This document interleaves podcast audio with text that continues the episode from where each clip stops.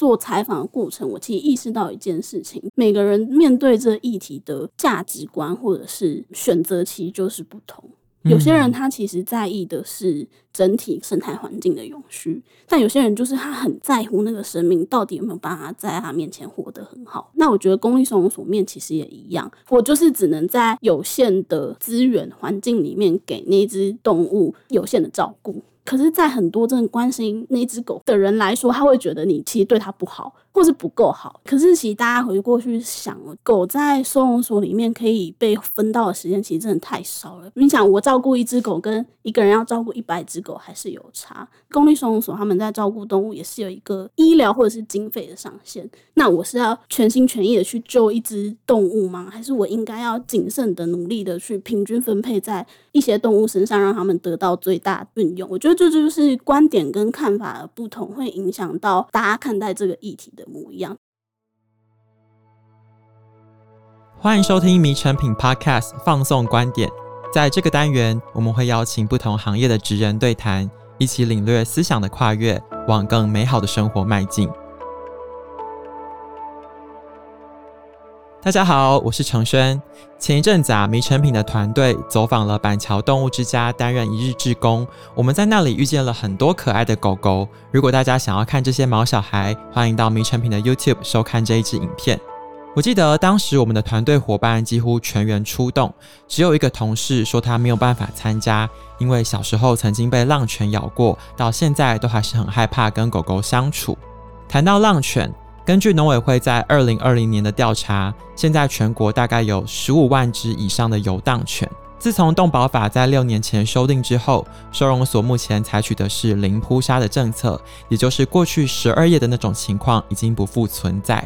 可是这个政策的产生以及现在的执行会面临哪些问题？那么它又会如何影响人类、动物与环境？我们又可以往哪些面向一起努力，打造一个人与动物和谐共存的未来呢？今天很开心，我们可以邀请到动物议题的关注媒体窝窝的记者陈信安，欢迎信安和我们分享他的观点。信安你好，听众朋友大家好，我是窝窝的记者信安。不知道我们迷诚品的听众朋友有没有看过窝窝这个网站？窝窝呢，其实是长久以来非常关注动物、环境、生态有关的一个议题媒体。最近呢，因为我们这个零扑杀政策呢上路了六周年，也就是如果大家还记得以前看过一部电影叫做《十二夜》，游荡犬他们进入收容所之后，如果公告了十二天没有被认养，那可能就会面临扑杀的一个状况。但是在动保法修订之后，我们知道现在在路上的游荡犬其实不减反增。窝窝在六年前就有关注过这个议题，你们也预告过可能面临的状况。现在这个法令执行了六年。你自己怎么看待目前在街头上游荡犬的状况？跟你们当初的预期有哪些相同或相异的地方吗？那个时候的报道，其实我还没有进窝窝这团队。但我其实后续有去做一些深入的追踪或是了解，我觉得其实整体的状况跟六年前讲的东西其实还是有点雷同。那六年前我们报道其实分成四个面向，就是谈民间狗场问题，谈公立收容所的问题，然后谈动物可能它未来不再会被扑杀的时候会有哪一些情形，以及到底实际上公部门它在面对这议题上会很难着力，或者是他们自己的困境是什么？其实那时候专题都有提到。过了六年之后，我觉得整体的状况有好一点，可是它其实还是。深陷在一个类似的困境里面，进步的速度蛮缓慢的。就你不能说它没有进步，但是它其实就是还是有它的困境存在。其实，在开录之前，信安有跟我聊到，当初你自己也是大概五六年前的时候收养了一只狗狗，是，然后开始关注这一切的议题，然后去深入研究探讨。我们现在看到很多，比如说像米成品团队走访的板桥动物之家这样的收容单位，他们起初都是被设定成像是一个中继站。可是现在在零扑杀政策上路之后，其实，在你们的报道里面就有提到，他们以前在那边是待十二天，现在可能是一百天、一千天的待下去。是说实在，在这个政策上路之后，目前动物的收容单位都面临一个收容的压力，动物越来越多，但是又没有人来认养它。我们的公营收容单位，它面临的挑战是什么？我觉得可能要先跟大家做一个科普的概念。其实以前在有菩萨时期，公立收容所他们其实就是可能民众通报啊，或者是他路边发现游荡犬只，他就会直接去做捕捉。那个捕捉其实是无差别的，因为他其实最多就是只要养它十二天，然后就会一批一批的送去扑杀。在那个氛围下，其实犬只是非常快速的一直在进去公立收容所，然后它十二天它就可能会被。安乐死了，所以那个时候其实是会一直捉，一直捉，然后可能也是会有点类似一直扑杀那个概念。那当然会有一些心疼这样子生命被无差别的扑杀掉的民众，他当然会很想要鼓励大家赶快去拯救这些生命。所以我觉得第一点，这也是为什么那个时候领养的风气可能会优于现在，就是因为大家知道，如果我不赶快去把那个生命救出去，他可能就没有办法走出收容所了。但现在其实有蛮大的落差，就是说，因为我们已经暂停掉十二天这个机制了。就变成说，动物它其实就是会一直被养下去。那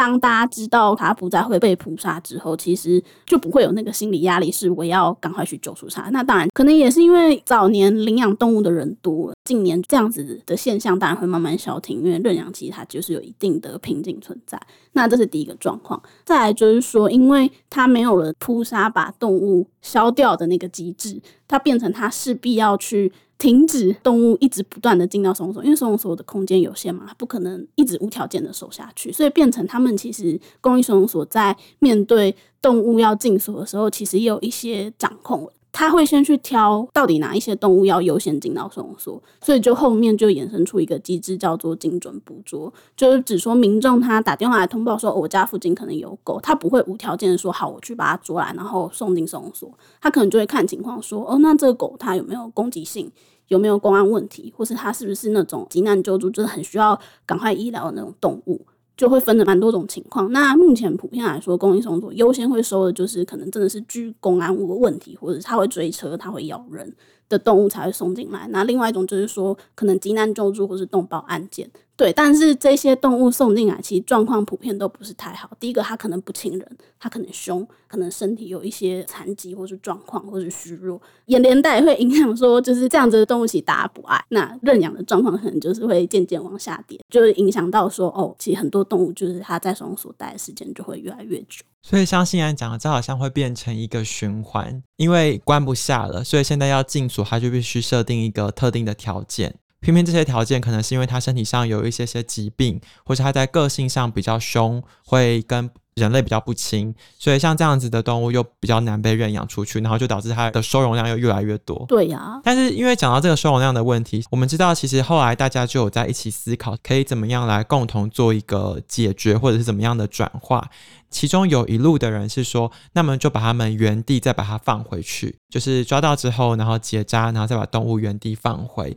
但是据你们的观察跟追踪报道，是不是这样子放回的机制也是会有一些些衍生的执行挑战呢？就是要回归到那个放回，因为这只动物它怎么被发现？它可能就是民众通报我家有狗，我会怕它，或者它会追人什么之类的原因。其实通常通报的那个情境，那个民众他可能是受不了狗在那边的，变成他通报了，那动保处的人员他必须要去处理的时候，他会面临这只狗它其实没有攻击性，它可能很乖，它是适合结扎完放回去原地的，可是未必。住在那附近的民众，他会同意让那个动物在那边，所以其实就会形成一个地方的一个角力，就是好这边的人可能比较好安抚，就是动保人可能跟他说这狗很乖，他在这边不会怎么样。但如果不行的，那他们就变成他们要再去跟地方讨论说，那这只狗到底要怎么办？因为其实理所当然的公益收容所就是基本上空间很满，他们不会轻易的一直把动物往里面塞。那可不可以放回去，又要看他们怎么跟地方去做协商。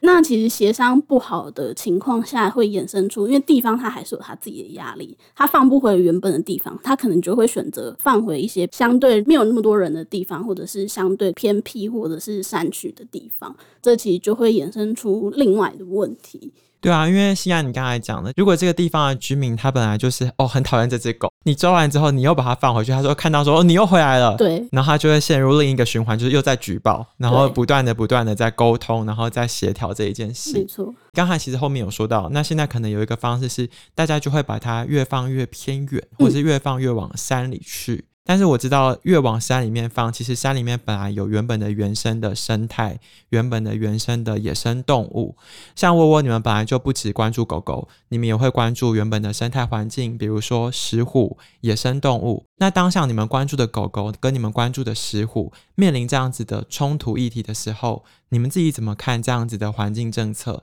那在后面我们可以做怎么样的努力，让这个环境是更和谐的呢？我觉得大家可以有一个概念，这也是我一个受访者跟我分享的。他说，因为像公共政策其实就是在解决问题，大家会绞尽脑汁去想一个解方，但是在解决问题的同时，他可能。会在面临，或是会在产生新的问题。这意思就是说，当我们想要解决 A 问题，但它其实可能会创造 B 问题。那我觉得零菩萨政策，它其实就是有点是这样。就是我们其实早年在做零扑杀这个倡议的时候，我们其实是专注在动物福利上及动物的生命上。但其实可能没有那么意识，或是可能没有那么发现，它其实如果配套做不好，或者是如果后续的操作不得已，其实会伤害生态的。那其实当我们意识到这问题的时候，我们就觉得这是一件它需要被阐述的一个问题。你解决了这个状况，其实会影响到另外一个状况。这也是我们我们近年很积极的在铺展这样的资讯，因为我们希望让大家知道说，其实任何政策它可能。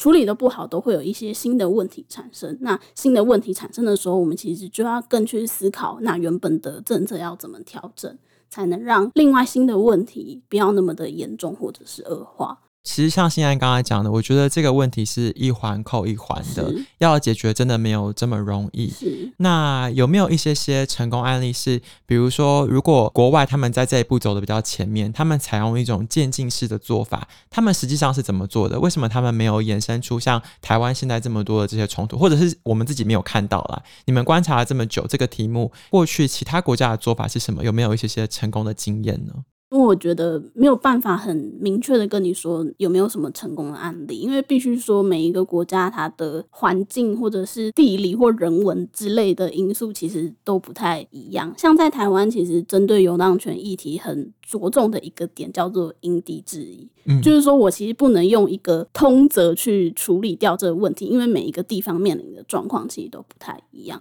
对，因为我觉得我们面临的挑战是，其实台湾是蛮地下人稠的。然后我们有，因为大家其实普遍对于生命的态度，可能是受宗教观影响，或者是价值观影响，就普遍比较没有办法去接受扑杀这件事情。但其实有一些国外，它可能流浪动物处理的好的因素是，它可能还含有一些扑杀机制存在。近年比较多讨论的是，他们把流浪动物议题认为是一个。就是我要怎么去处理犬只族群管理的重点。其实有一些动保团体，他们会像国际同伴动物管理联盟，他们会去取经，说到底有没有什么好的处理方式。但是其实这一切都还是在摸索跟学习当中。那只能说，就这个联盟或者是成功的犬只族群管理来说，它其实很强调一件事情是：你要管理好这个犬只问题的话，其实那个绝育率是要达到蛮高的，就你至少要有八成，然后你的强度要很高，你可能是要。先去了解我这个地方到底有多少狗，那我要在一定的时间内把这一个环境里面的狗控至少要八成以上的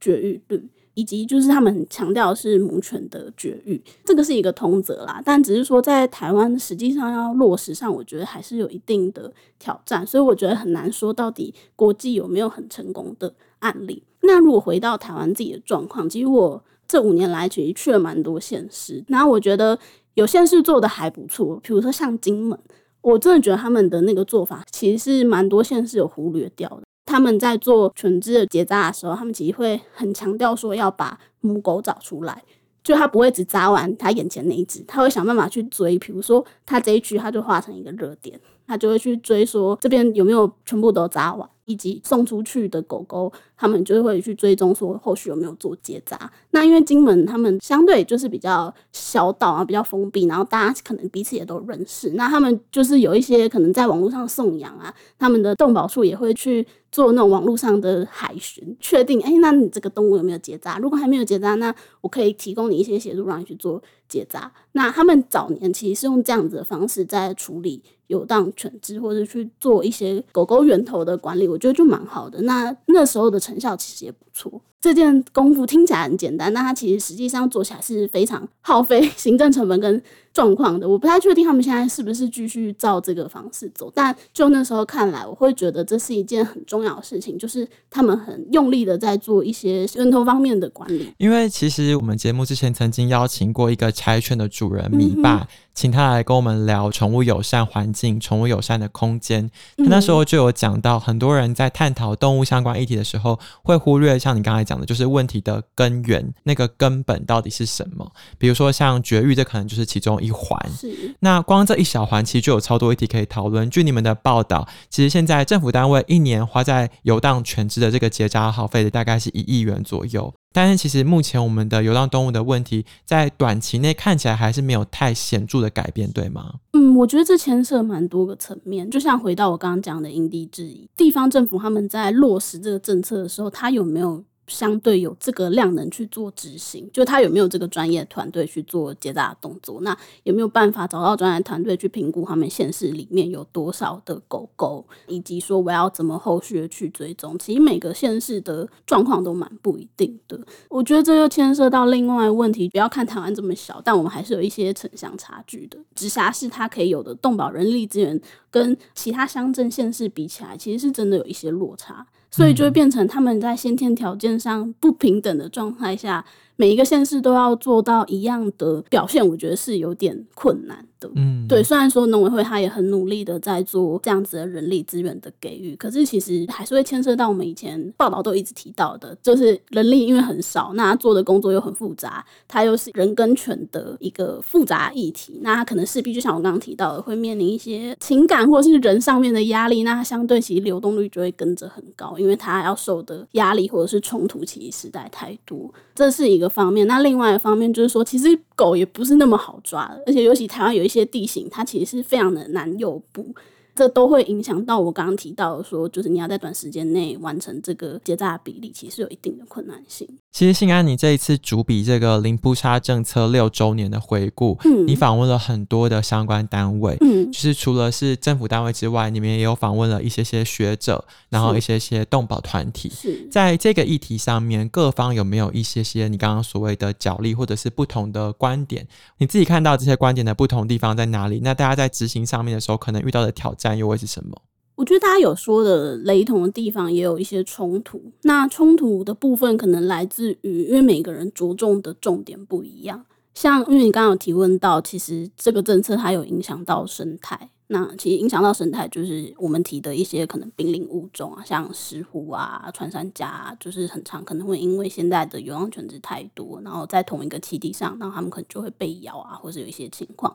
那关心到这方面的生态学者，他们就会可能认为适量的将犬只去做一些移除的状况，就是把它移开这个栖地，怎么处理或者认养可能都比较好。但是这就会面临到。公益收容所，它未必有那个空间可以收啊。那其实，因为我觉得大家要理解一件事情，就是狗它其实是一个蛮依附人。才有办法存活的动物，就是指说，其实它必须要有一些人给予的食物，不管是你有意无意的食物来源。无意的，就是指说可能垃圾堆啊、厨余啊、垃圾场那种；那有意的，可能就是因为会有人看到狗很可怜，就是去做喂养，给它一些可能饲料啊、食物啊这种，其实就会提高狗狗在那个栖地的存活状况。对，但是对于很多关心生态的人来说，他会认为这件事情他其实是应该要去做避免的，因为当你选择性的加强了这个动物在这个环境的生存能力，它其实就是会去影响到刚提到的那些濒危物种。但是对于很多真的关心犬只的人来说，他没有办法接受你竟然要让它活活饿死。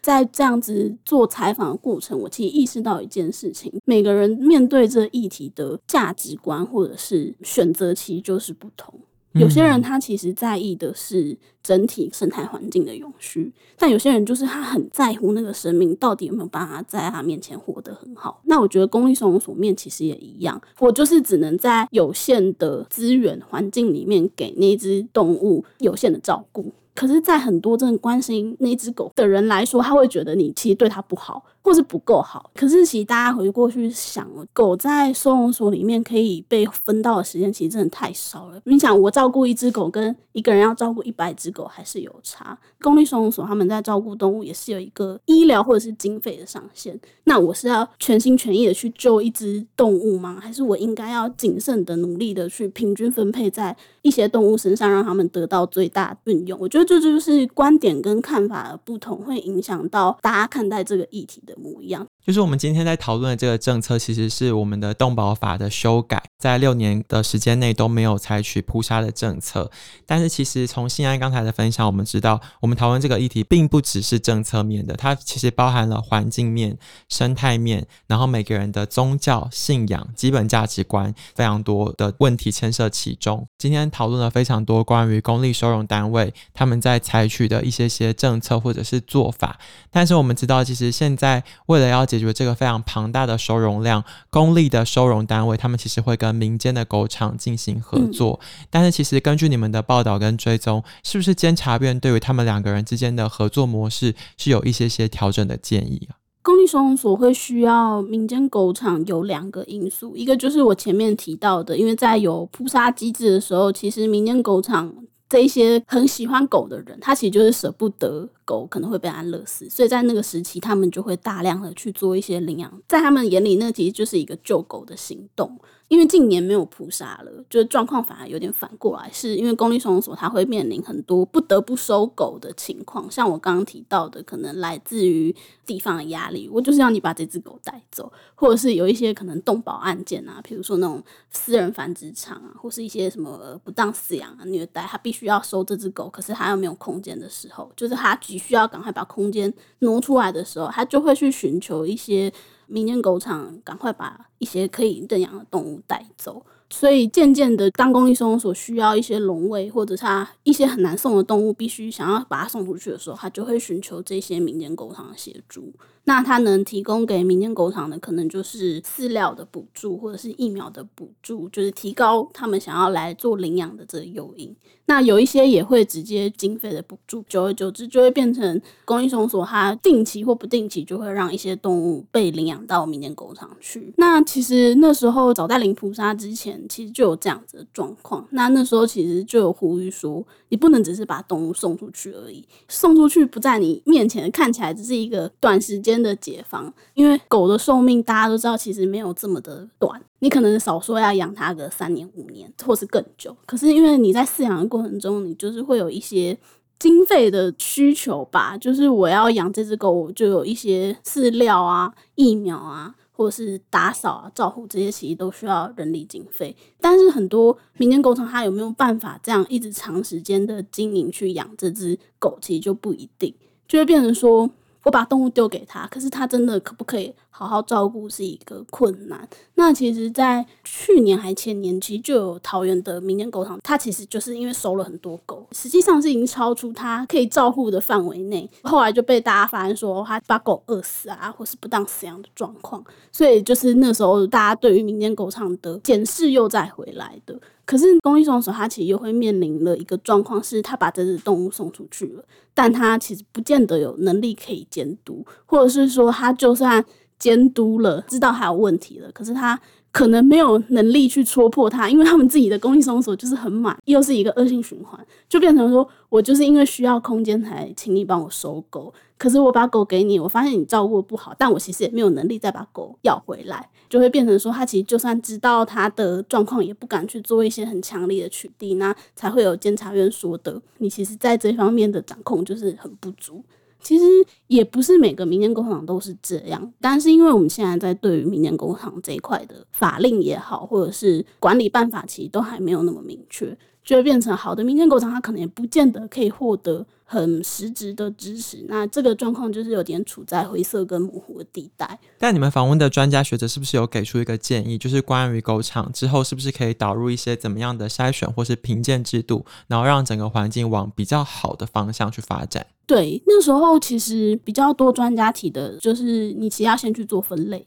真的好的长什么样子，状况大概如何？那不好的又是什么样子？你可能要先去做一个样态的理清。那理清好了，你才可能针对你所掌握的样态去做一些管理条件的或是评鉴的一些办法。接着就是依着这些办法去理清到底各县市内他们有多少的狗场，然后我要怎么去辅导，或是限期改善，或是勒令他们要把动物收起来。如果状况真的很不好的话，其实今年也有一些动保法修法的讨论，那他们其实就有设定想要把这一块去做一个修法，就是我要怎么去把饲养很多狗的狗场去做一个定义。因为其实很多狗场，它其实未必有去成立可能动保团体或者去立案，它可能其实就是一个个人。他路边发现很可怜的狗，他收来，那或者是他可能政府给他，请他帮忙饲养。但是到底要怎么区别他是团体还是个人，这也是现在一个问题。因为很多个人他可能就是自己收狗，收一收，收收收，他未必有去施打晶片，或者是他未必会让人家知道他有这么多狗。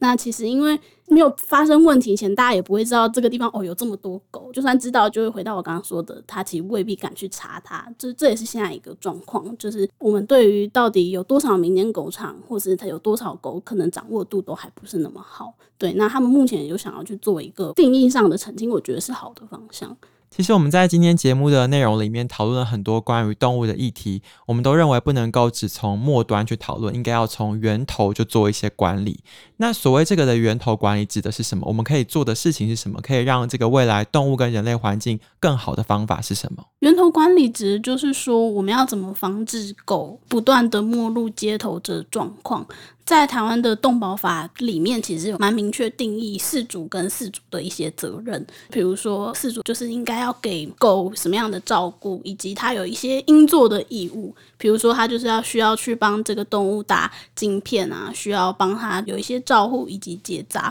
这些其实都很明确的写在我们的法条里面。但其实一直都没有一个很好的落实的状况。所以，其实我采访到现在，虽然说很多人对于流浪动物这议题的立场不同，但其实最后大家会有一个共识是，其实我们在源头管理上是还有很多地方需要去做努力的。比如说像执法上，动物法写得很清楚，它对于饲主的一些责任的要求到哪里，可是我们其实一直都没有很落实的去执法。报道者记者还有写到这件事情，就是我们一年稽查了很多事主。可能案件破万，但是明明有很多事主，他其实可能没有达到动保法的要求，但我们最后其实裁罚状况可能只有。六十几件，几乎就是万分之一的那种概念，就是没有很落实的执法，就变相会让大家忽略或是没有重视到事主责任的重点。比如说像现在，因为很多人习惯了狗，可能就是自由来自由去，他就可能会放养这一只狗。但其实放养的状况下，这个狗在野外跑，它如果没有结扎的话，它可能就会跟其他狗生更多的狗出来。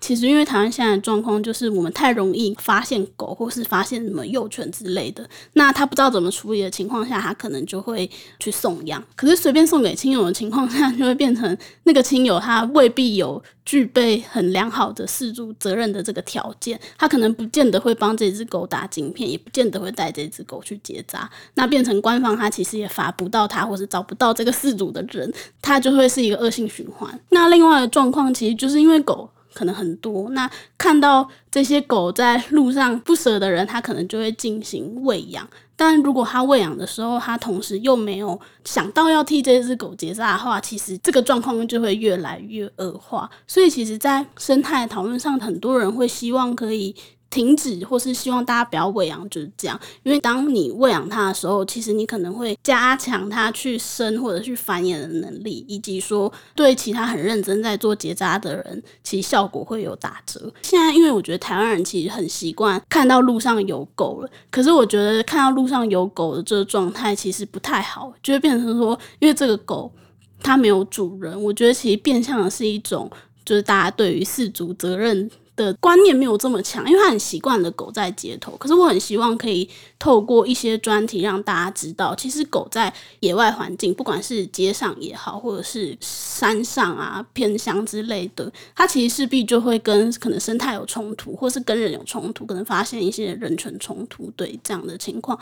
可是其实狗它生来就是来陪伴人的。我很希望大家可以去知道说，良好情况下，其实狗狗都应该是要回归到家庭，被人照顾，跟人互相陪伴。所以其实我们在各种专题上都会去揭露狗的影响是什么。回过头来，很希望大家去意识到，其实对于源头这件事情，每个都有责任，就是因为我们。把狗从狼驯化成就先来的狗，其实我们就对它是有一份管理或是照顾的责任。因为窝窝关注动物相关的议题已经非常多年了，是从你们在追踪大家这个时代不同的观念的演进，从宠物。到同伴动物，到毛小孩，其实我们已经把狗狗从原本的单独的一个动物的地位，变成一个家人的角色。因为你就想象嘛，如果我们在讨论的议题是关于你的家人，那这里面会牵涉到的问题就更多、更复杂，要如何去权衡跟拿捏，这也考验着每个人的价值观跟智慧。那透过今天跟信安的讨论，希望大家可以有一个思考的起点，然后开始去关注你身边的人跟动物。那如果我们的听众朋友你也关注动物和环境相关的议题，请持续的关注窝窝以及米成品。如果你想要更了解动物之家在做一些什么，欢迎点击这一次节目的资讯链接，就可以到米成品 YouTube 去观赏相关的影片。最后要谢谢大家的收听，也谢谢今天的来宾，我们下次见，拜拜。大家拜拜，记得去关注窝窝。